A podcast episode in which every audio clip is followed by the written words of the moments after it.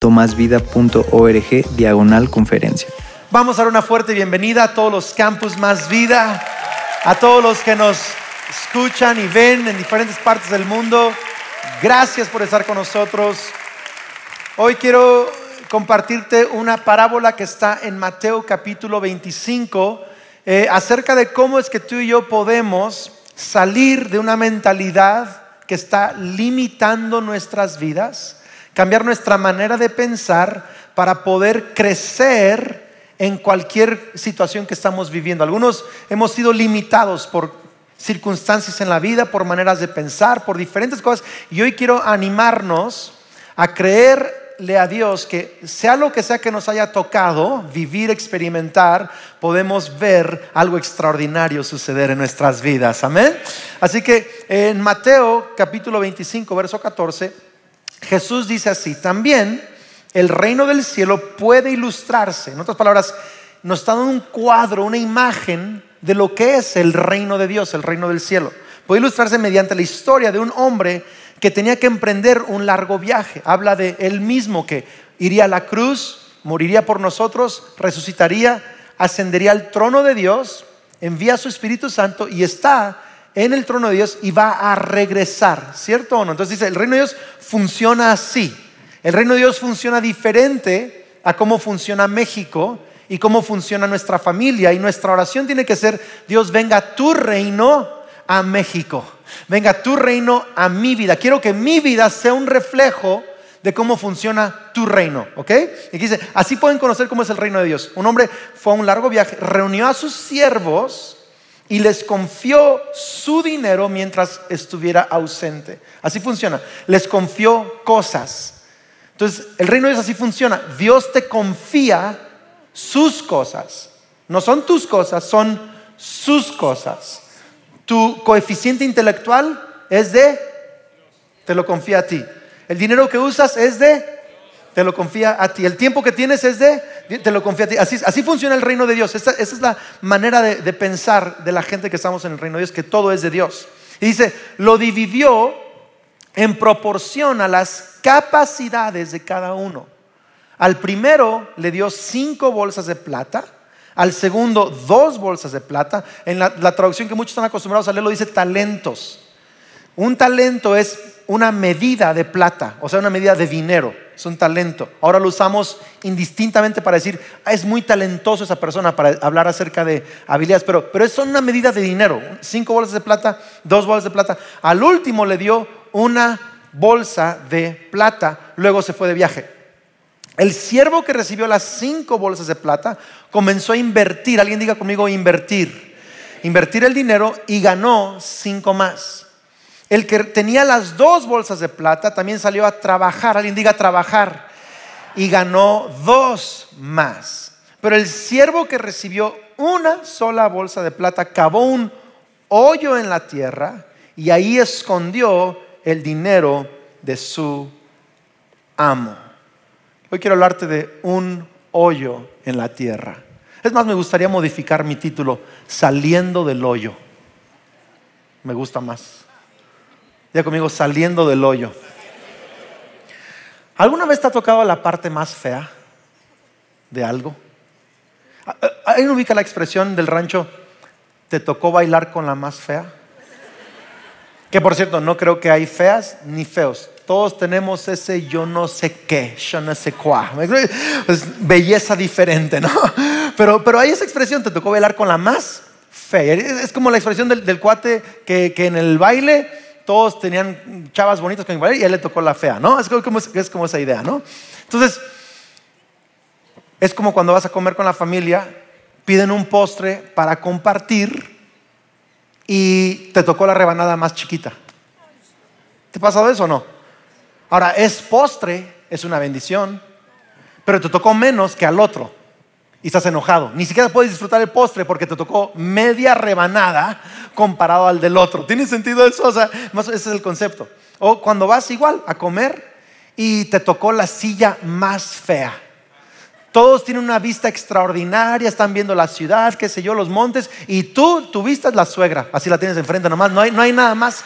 Que o sea, te tocó la vista más, más, más fea, ¿no? O, la silla que está rota, o qué sé yo, te el lugar más feo. Una de las cosas que, a mí menos me gusta en toda la vida es cuando toca que me sientan hasta el último del avión junto a los baños. Recién nos tocó eh, a mi esposa y a mí sentarnos literal casi hasta la última fila antes del baño. Y es increíble porque a medio vuelo la gente está haciendo fila, o sea, porque nos alimentan, te dan agua, pues claro que vamos a tener que usar el baño. Me explico, es como que entonces a medio vuelo están todos así. Entonces la fila está allí y ya empieza a trabajar el intestino antes de llegar al baño, me explico. Entonces tú aquí tienes a la, fila de gente, ya hay, ya hay ruidos, ya hay olores sucediendo, ¿cierto? Entonces abren la puerta, el excusado baja, cierran la puerta, es horrible.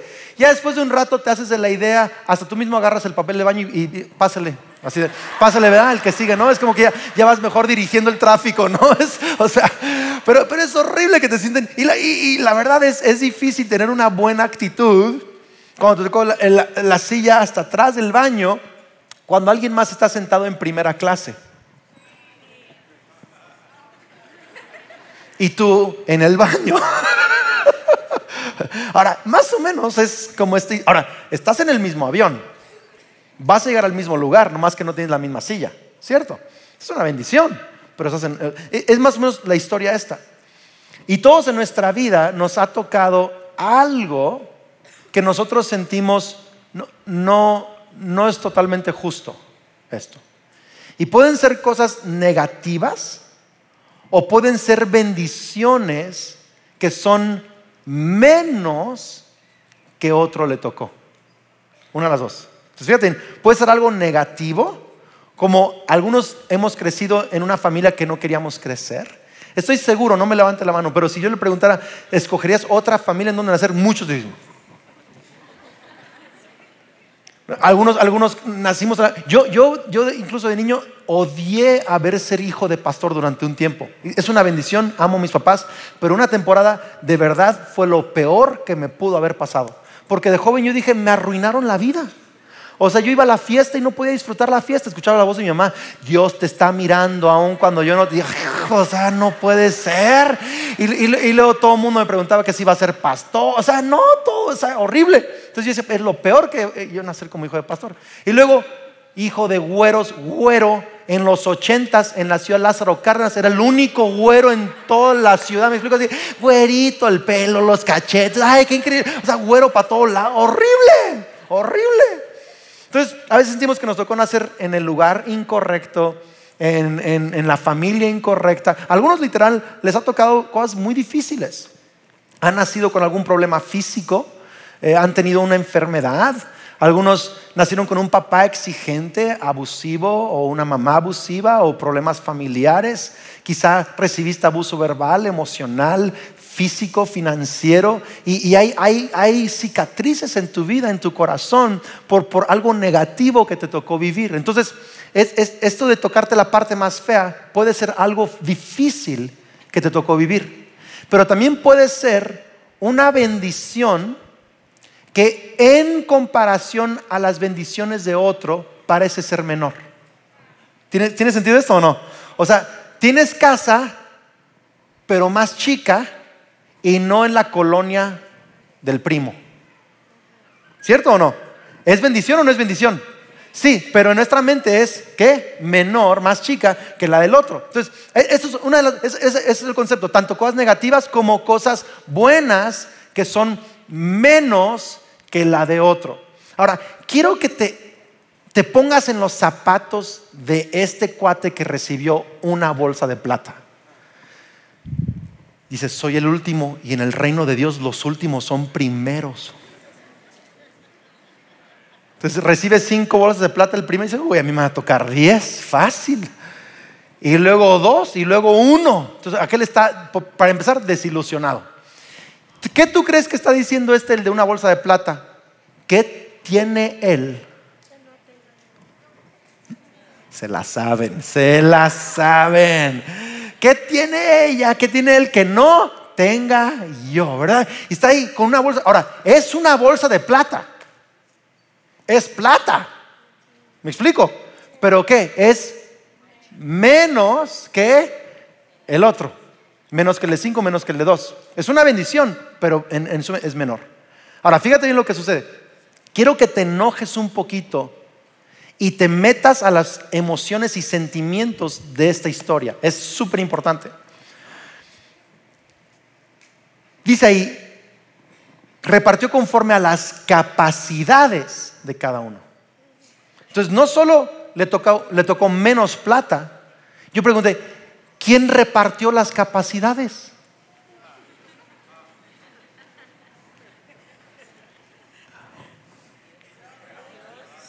Dios. Entonces, tú das las cinco bolsas de plata, pero también diste la capacidad para cinco bolsas de plata. No se vale. A este pobre le das una bolsa de plata y una capacidad. No pues.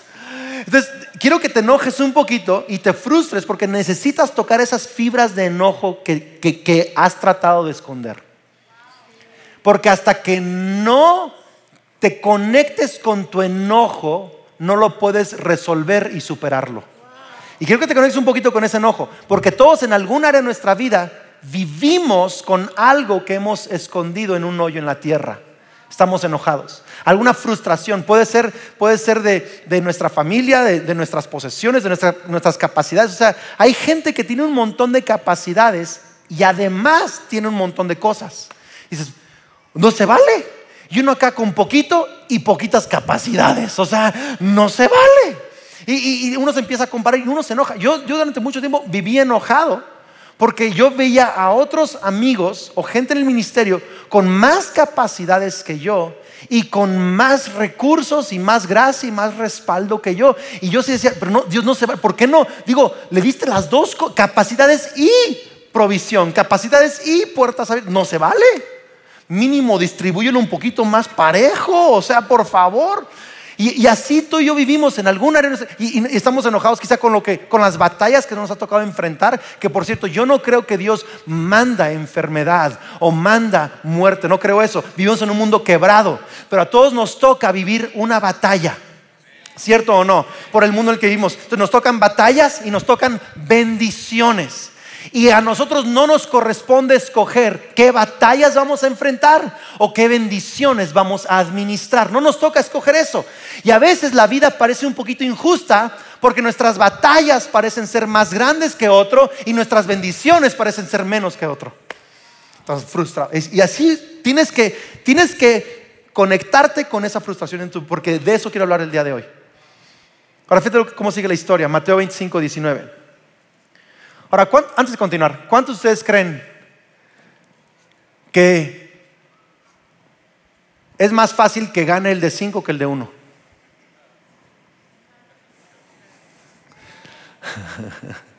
bueno, ahí va. quiero, que lo, quiero que lo piensen porque al final van a ver lo que pienso de eso. 25, 19. Después de mucho tiempo, el amo regresó de su viaje y los llamó para que rindieran cuentas de cómo habían usado su dinero. Fíjate, el reino, el reino de Dios así funciona. Cristo está diciendo, yo voy a regresar y voy a pedir cuentas a cada uno de lo que han recibido. Voy a pedirte cuentas de cómo manejaste tu tiempo, tus relaciones, tu dinero, tus capacidades. Yo te voy a pedir, o sea, Dios está diciendo, voy a pedir cuentas a cada uno de nosotros. Me pregunto si Dios hoy hiciera cuentas contigo, ¿cómo saldrían las cuentas? Hoy.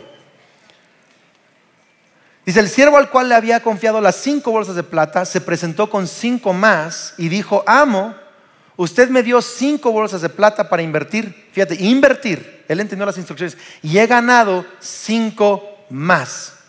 El amo lo llenó de elogios. Bien hecho, mi buen siervo fiel. Fíjate, le, dio aprobación. Eres un buen siervo fiel. Has sido fiel en administrar esta pequeña cantidad, fiel en administrar pequeña cantidad. Ahora, el de cinco bolsas de plata representa a la persona más rica en tu mundo, la que dices, wow, tiene todo, ese es el de cinco bolsas de plata. Dios dice, fue una pequeña cantidad. ¿Vieron eso o no? Pero fuiste fiel con la pequeña cantidad. Y luego dice, ahora te voy a dar muchas más responsabilidades. La recompensa de Dios a veces no son más cosas, son más responsabilidades. Y luego dice, entra en el gozo de tu Señor o ven a celebrar conmigo. En otras palabras, la, recompensa es que estás en mi presencia y estás lleno de alegría. La persona más alegre no es la que más tiene, es la que más ha sido fiel. ¿Ves? Y luego el de dos bolsas de plata. Dice que llegó el de dos y dijo, amo, usted me dio las dos bolsas de plata para invertir. De nuevo, entendió las instrucciones, para invertir. Y he ganado dos más. No dijo, es que no me diste cinco y por eso nomás hice uno, porque fue injusto. No, dijo, me diste dos y aquí están dos más, los invertí. El amo dijo, bien hecho, mi buen siervo fiel, fiel. Misma, mismas palabras de aprobación. No, no le dijo al de cinco bolsas, no le dijo, increíblemente, wow, buen siervo fiel. Y a este de dos no le dijo, mediocre siervo fiel. No le dijo así. A los dos le dijo las mismas palabras. ¿Sí o no? Le, dice, has sido fiel en administrar esta pequeña cantidad. Ni siquiera le dijo en estas dos bolsas, dijo pequeña. Pequeños son cinco, pequeños son dos, para Dios todo es igual. Gracias Claudia por apoyarme en mi predica hoy. Y luego dice, ahora te daré muchas más que, no le escucho, muchas más que responsabilidad, la, misma recompensa. Aprobación igual, eh, fuiste fiel en lo pequeño igual, te voy a dar más responsabilidades igual que el de cinco. Y luego le dice así, ven a celebrar conmigo. Lo mismo, entra en el gozo de tu Señor, las mismas recompensas. Y quiero que entiendas esto. Muchos de nosotros solo estamos, estamos acostumbrados a un mundo de Facebook e Instagram, que el éxito es lo que se ve. Pero te voy a decir algo, hay, pues, llámale pastores, empresarios, lo que sea, que en un mundo que están en una ciudad y quizá tienen una multitud y muchos seguidores en Instagram, muchos dicen, wow, cuánta gente ha llegado a Cristo por el ministerio de esa, persona o ese pastor. Eh, y wow, cuántas coronas y recompensas tendrá en el cielo. Pero quiero decirte algo, Fidelidad es también el pastor que está en un rancho que ni siquiera tiene Instagram, que ni siquiera tiene edificio, que está compartiendo el Evangelio en una casa donde nadie lo ve y nadie sabe que existe. Cuando se presente en el cielo con Jesucristo, va a recibir la misma recompensa. No me está escuchando, la misma y a lo, mejor, a lo mejor tú sientes que nadie te ve, que te tocó poco que administrar, pero si eres fiel con eso, vas a recibir la misma recompensa. Buen, buen siervo fiel, te voy a dar más responsabilidades. Entra en el gozo. Porque fidelidades, fidelidades, fidelidades, fidelidad con poco, con mucho, en el rancho, en la ciudad, como sea, fidelidad y fidelidad va a ser recompensada. Ni siquiera le dice, ni siquiera hizo distinción de las cantidades. O sea, todo es pequeño para Dios y fidelidad es fidelidad. Qué increíble. Por último, se presentó el siervo que tenía una sola bolsa de plata. Y dijo, amo, yo sabía que usted era un hombre severo. A ver, espérame. ¿Dónde está la respuesta a los primeros dos? Me diste cinco para invertir. Me diste dos para invertir. Y le dije, amo me diste cinco. Ese, eres un señor severo. Ahora estuvieron en la misma junta los tres. Estuvieron en la misma, se les dio las mismas instrucciones a los tres. Los primeros dos la captaron. Dice, eres un severo. Cosecha lo que no sembró y recoge las cosechas que no cultivó. Tenía miedo, alguien diga miedo, de perder su dinero. Miedo. Un concepto erróneo de Dios te lleva a vivir con miedo. Un concepto correcto de Dios te lleva a vivir con fe e invertir y trabajar lo que te ha dado. ¿Ves la diferencia ahí? Dice, tenía miedo y dice, de perder su dinero y así que lo escondí en la tierra. Mire, aquí está su dinero de vuelta, sí, pero ya todo devaluado. O sea, pasaron años y no le entregó lo mismo, le entregó menos de lo que le entregó. Quiero que veas eso, menos, porque estaba devaluado, pasó mucho tiempo. Entonces el amo le respondió, siervo perverso y perezoso. O sea que le dijo, tú eres severo para esconder que él era perezoso.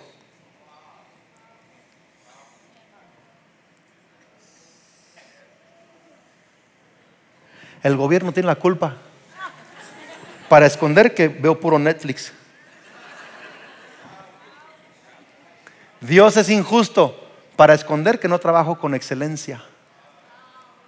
Hello. Severo, perezoso. Si sabías que cosechaba lo que no sembré y recogía lo que no cultivé, tú mismo lo dijiste. Si realmente crees que soy tan importante y poderoso como dices que soy, ¿por qué no depositaste mi dinero mínimo en el banco? Hubiera podido obtener algún interés de él. Ahora quiero que veas esta, esta historia, me fascina más cada vez que la leo y la predico. Es increíble. Chécate esto. Los tres recibieron dinero en diferentes cantidades y diferentes proporciones por sus capacidades. Los tres recibieron las mismas instrucciones. Los tres tenían al mismo amo. Los tres tenían la misma posición de siervo. Pero Dios les dio cantidades que diferentes, ¿cierto? Ahora, dos de ellos con cantidades variantes, uno menos que el otro, no usó el tener menos como excusa para culpar a Dios o para tener miedo. Él hizo lo que tenía que hacer con menos que lo que el otro recibió, ¿cierto? Pero este tercero hizo algo totalmente distinto. Ahora, los tres trabajaron, pero trabajaron diferente. Dos invirtieron, uno trabajó cavando un hoyo. Porque también cavar un hoyo en la tierra cuesta trabajo. Tanto, tanto bendecir a tu esposa como criticarla cuesta. Palabras van a salir de tu boca. Entonces, ese cuate dijo, ok, ¿qué me dijiste lo que cuesta trabajar? Agarra. Está trabajando. Ya está sudando. Es, es quizá hay sol y está cavando. Y tiene que cavar suficientemente hondo para meter una bolsa de plata con mil piezas de plata y esconderla lo suficientemente profundo para taparla de nuevo y que nadie sepa que hay algo allá abajo. Y luego todos los días va a pasar por allí ¿Nadie lo abrió? Ok, nadie lo abrió. Qué bueno, todos los días está yendo con angustia y trabajó para esconderlo. Porque igual te cuesta esconder una frustración que hacer florecer tu potencial. Igual trabajo te cuesta esconder tu enojo que resolverlo y perdonar y salir adelante. La víctima también trabaja igual que el siervo fiel, pero trabajan diferente. ¿Le costó? ¿qué, le hubiera costado agarrar la bolsa de, dijo, la, la hubieras llevado al banco? Mire, menos trabajo.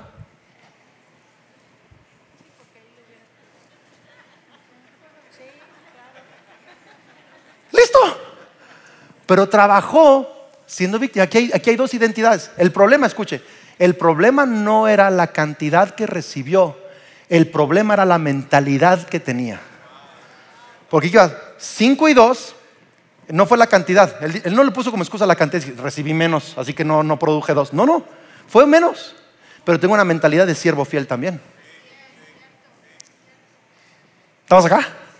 La diferencia no fue la cantidad, la recompensa fue la misma, las instrucciones fueron las mismas, la cantidad fue diferente, pero la mentalidad de los dos primeros fue una buena mentalidad. Creían bien de Dios, creían bien de ellos mismos, ¡pum! Lo hicieron bien. Pero el tercero tenía otra, otra mentalidad. Tengo miedo. Le tenía miedo a fracasar. Y ese miedo a fracasar le había desarrollado una actitud de pereza. Y esa pereza la escondía tras echar culpas a los demás. Y hay cosas no resueltas en tu vida que las escondes echando culpa al mundo entero. Y yo estoy harto en las redes sociales como todo mundo se queja de todo. Twitter, Facebook, Instagram, es globalización y es calentamiento global y cochinas empresas y cochino gobierno y le tiran, le tiran, le tiran, le tiran a la iglesia, se culpan con Dios, con los papás, los papás culpan a los hijos, o sea, todo el mundo culpan a la suegra, la suegra culpa al yerno, todo el mundo se culpa. Culpan al, jefe en el, trabajo, el jefe culpa a los trabajadores mal hechos, todo culpa a todo el mundo, culpa a todo el mundo. Ese es el siervo. ¿Y qué es lo que estamos haciendo? Viviendo una mentalidad de víctima. Y esa es la primer gran diferencia que hoy quiero que entendamos que hay entre una víctima y un siervo fiel. Porque aquí hay dos identidades en esta historia.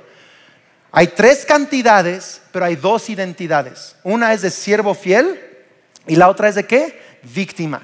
La víctima entierra en el suelo las cosas, las buenas y las malas, las buenas y las malas. Y el siervo fiel usa lo que se le ha dado.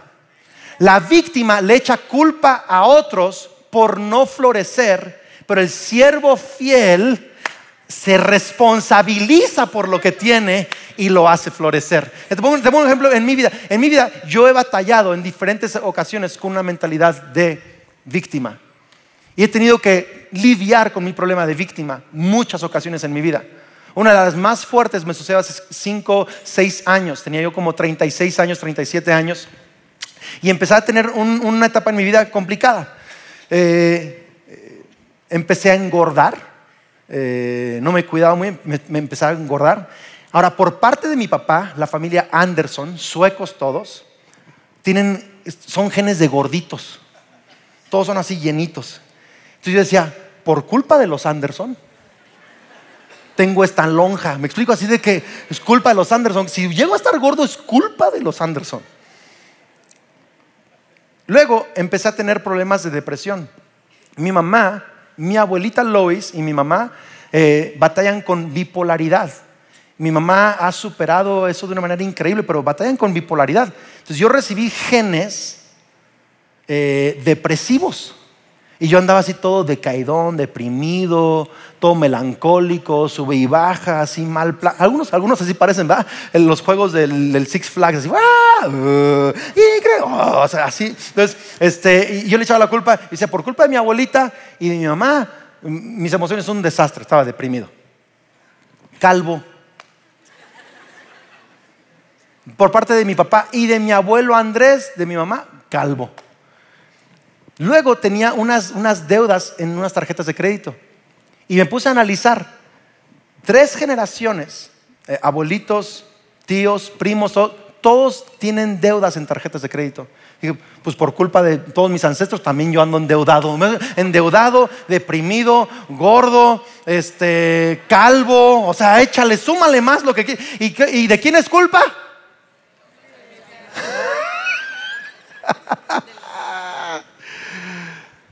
Y ahí, te, va, ahí te va cómo cambió. Y esto, es lo que quiero que, que agarremos y que cambie en tu vida y veas la diferencia en la historia. Porque si tú ves que el problema fue con la cantidad, ahí sigue estando la mentalidad de víctima. El problema no es la cantidad, es la mentalidad.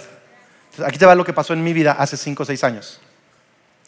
Empecé a responsabilizarme de una depresión que no era mi culpa, pero sí es mi responsabilidad no la enterré en la tierra, sino que enfrenté mi depresión y dije, te voy a ganar en el nombre de Cristo Jesús, te voy a ganar. Y tomé decisiones hacia derrotar mi depresión. Decisiones de buscar consejo, de cambiar mis ritmos, mis horarios, mi manera de pensar, de cómo trabajar mis emociones, cómo abrir mi corazón con mi esposa, cómo confrontar las cosas y enfrenté mi depresión. No es mi culpa que recibí genes depresivos, pero sí es mi responsabilidad. Esa es la gran, esa gran frase. Sigue conmigo, no es mi culpa, vamos, dígalo, no es mi culpa, pero sí es mi responsabilidad tema de, la gordura, también enfrenté mi responsabilidad y dije, pues a lo mejor no son mis genes, no es mi culpa. No sé qué les pasó a esos Anderson, no es mi culpa pero es mi responsabilidad manejar mi cuerpo, la cantidad que como, lo que como, lo que ejercito, es mi responsabilidad. No es mi culpa que mi mamá y mi abuelita tienen problemas de depresión y bipolaridad, pero es mi responsabilidad. ¿Qué voy a hacer con esos problemas de depresión? Lo voy a enfrentar. ¿Me está diciendo acá? No es mi culpa que, que tengo genes de calvicie.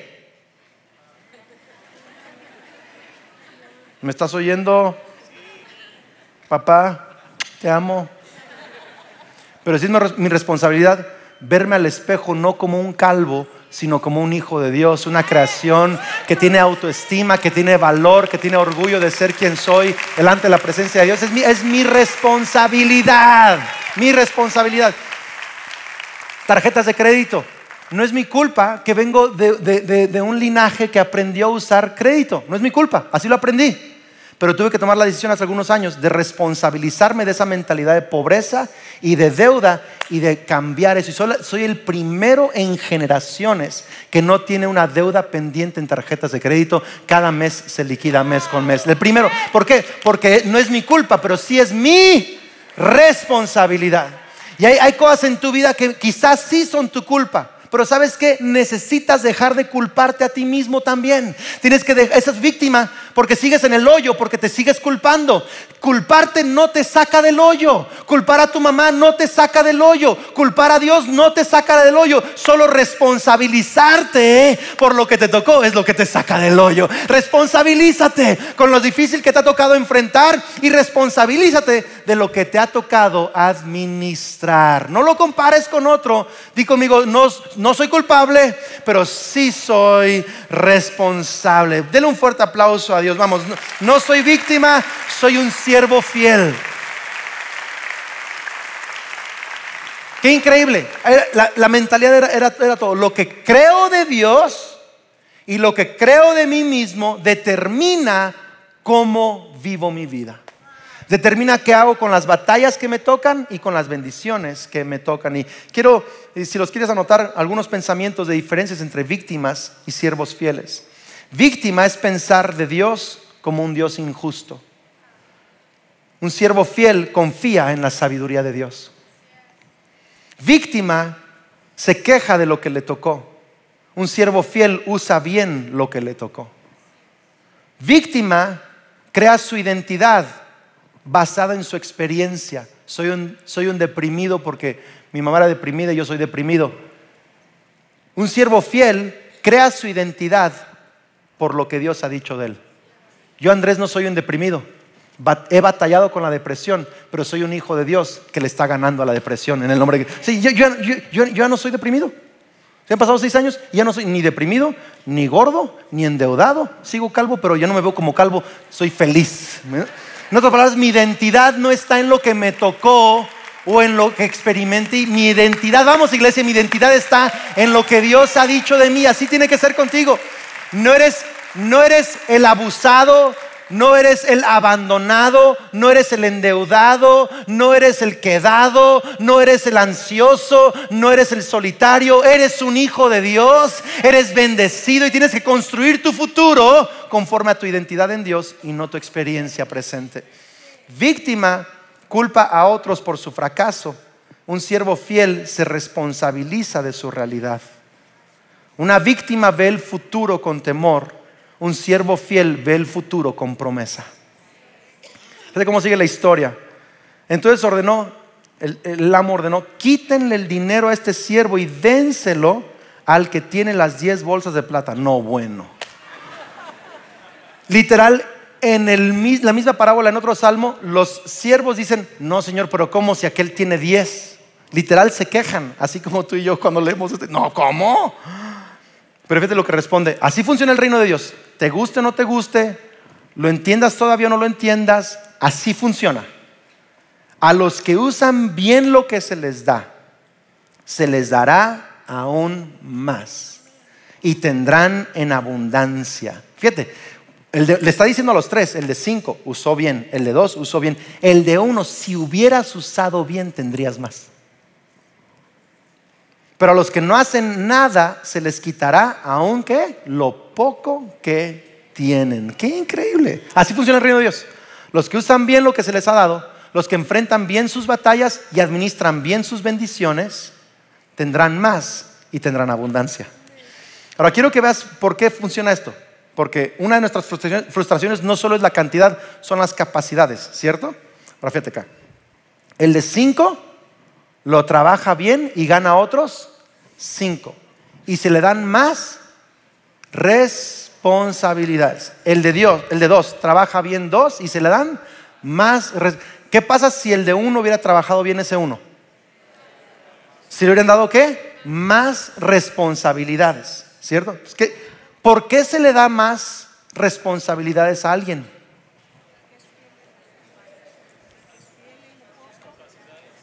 Porque creció en sus capacidades. Ahí está.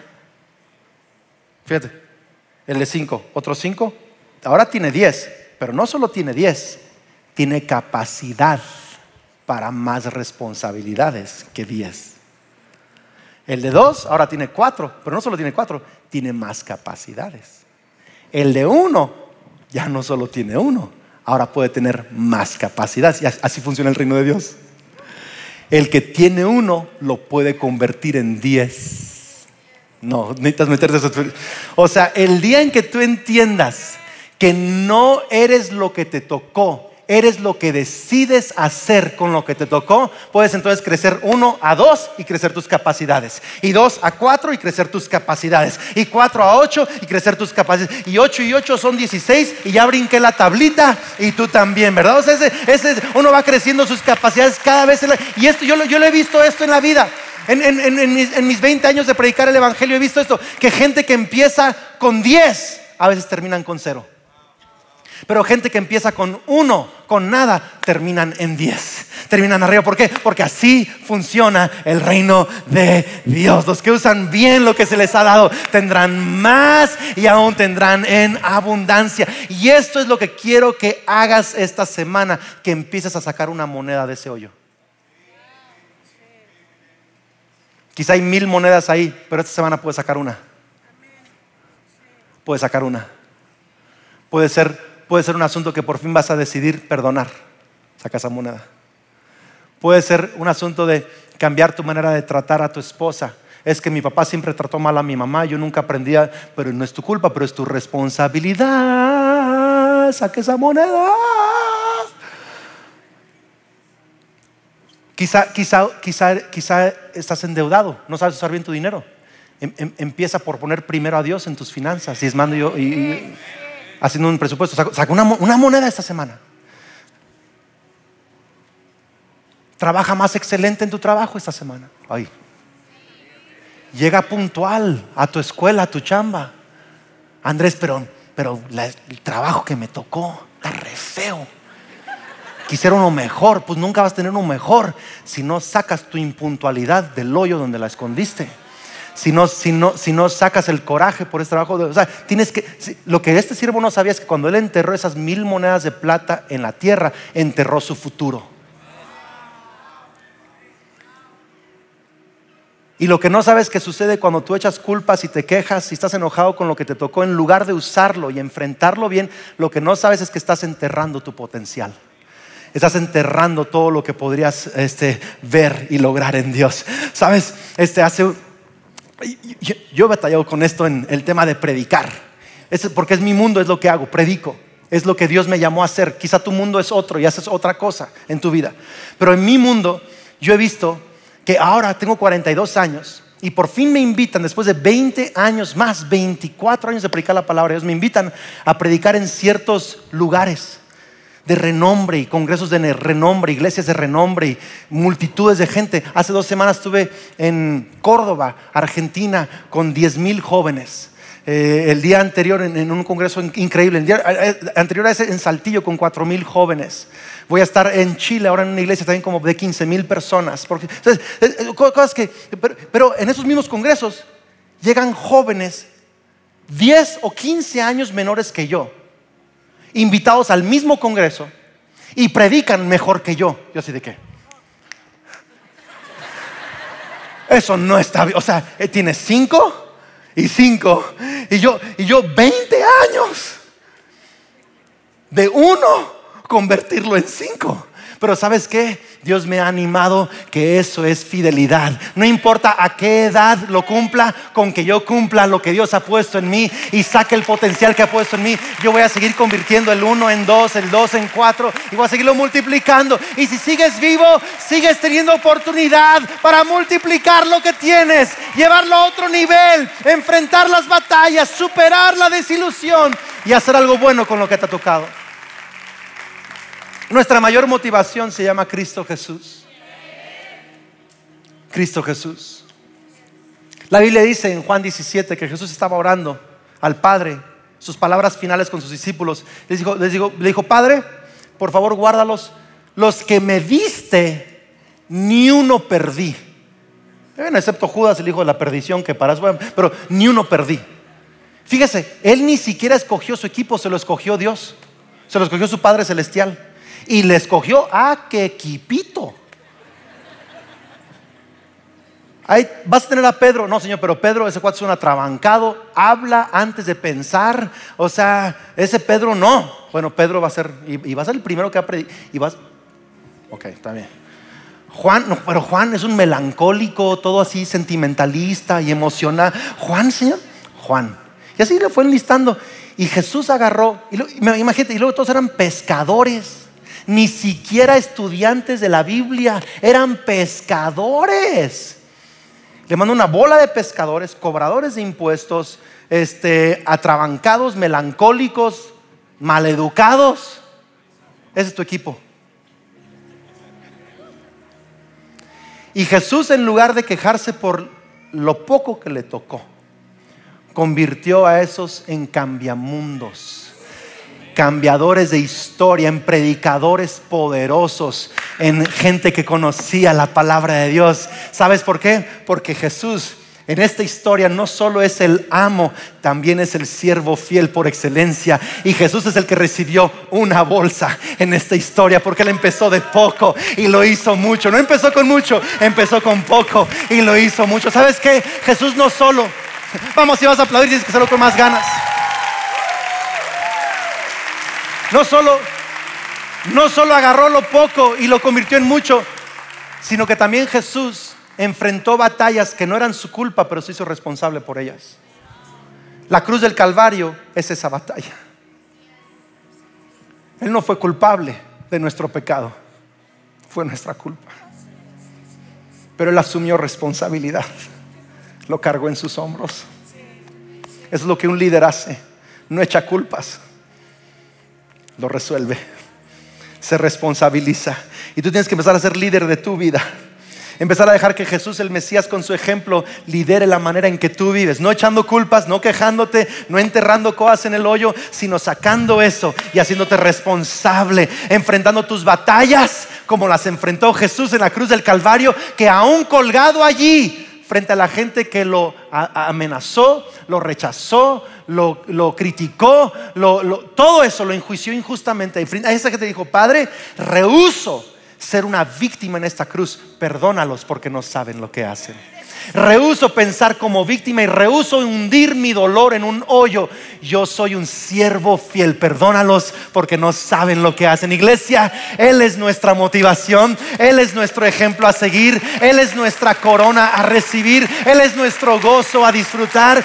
Hay que imitarlo a Él, hay que enfrentar nuestras batallas como Él las enfrentó y administrar lo poco que tenemos como Él lo administró y convertirlo en más cada vez en el nombre de Cristo Jesús. Vamos iglesia, alguien levante sus manos ahí en su lugar. Señor, el día de hoy estamos sacando esas monedas de ese hoyo. Estamos saliendo del hoyo. Señor, no vamos a ser más víctimas que culpan a otros, que se quejan por lo que les tocó, que se quejan de la batalla que les tocó, sino que vamos a enfrentar esa batalla como Jesús lo enfrentó en la cruz del Calvario y vamos a administrar esas bendiciones como Jesús administró lo poco que recibió. Seremos siervos fieles, más que vencedores y ya no más víctimas en el nombre de Cristo Jesús. Amén y amén. Voy a pedir que estemos un momento más sentados en nuestra silla, que no nos distraigamos. Si nos estás escuchando, no le cambies todavía de canal. No, no, no, apagues ahorita el video, el podcast, porque esta oración puede cambiar tu vida. Ahí en tu lugar donde tú estás. Quiero que pongas tu mano sobre tu corazón. Que cierres tus ojos ahí en tu lugar. Y repitas esta oración conmigo. Padre Celestial, creo y confieso que Jesucristo es tu Hijo, el Mesías, el Salvador. Hoy creo y confieso que Jesús moriste en la cruz y resucitaste al tercer día. Te pido que seas mi líder, mi ejemplo a seguir que perdones mis pecados. Recibo tu perdón. Limpia mi conciencia de toda maldad. Llena mi vida con tu Espíritu Santo. Dame el poder de vivir la vida que tú anhelas para mí. A partir de hoy, dilo con fe, a partir de hoy, creo que soy un hijo de Dios, una hija de Dios. Soy amado, soy bendecido, soy aceptado soy un siervo fiel y tengo vida eterna. Amén. Esperamos que este mensaje te ayude en tu caminar con Dios. Suscríbete y comparte este contenido con todos tus amigos. Hasta pronto.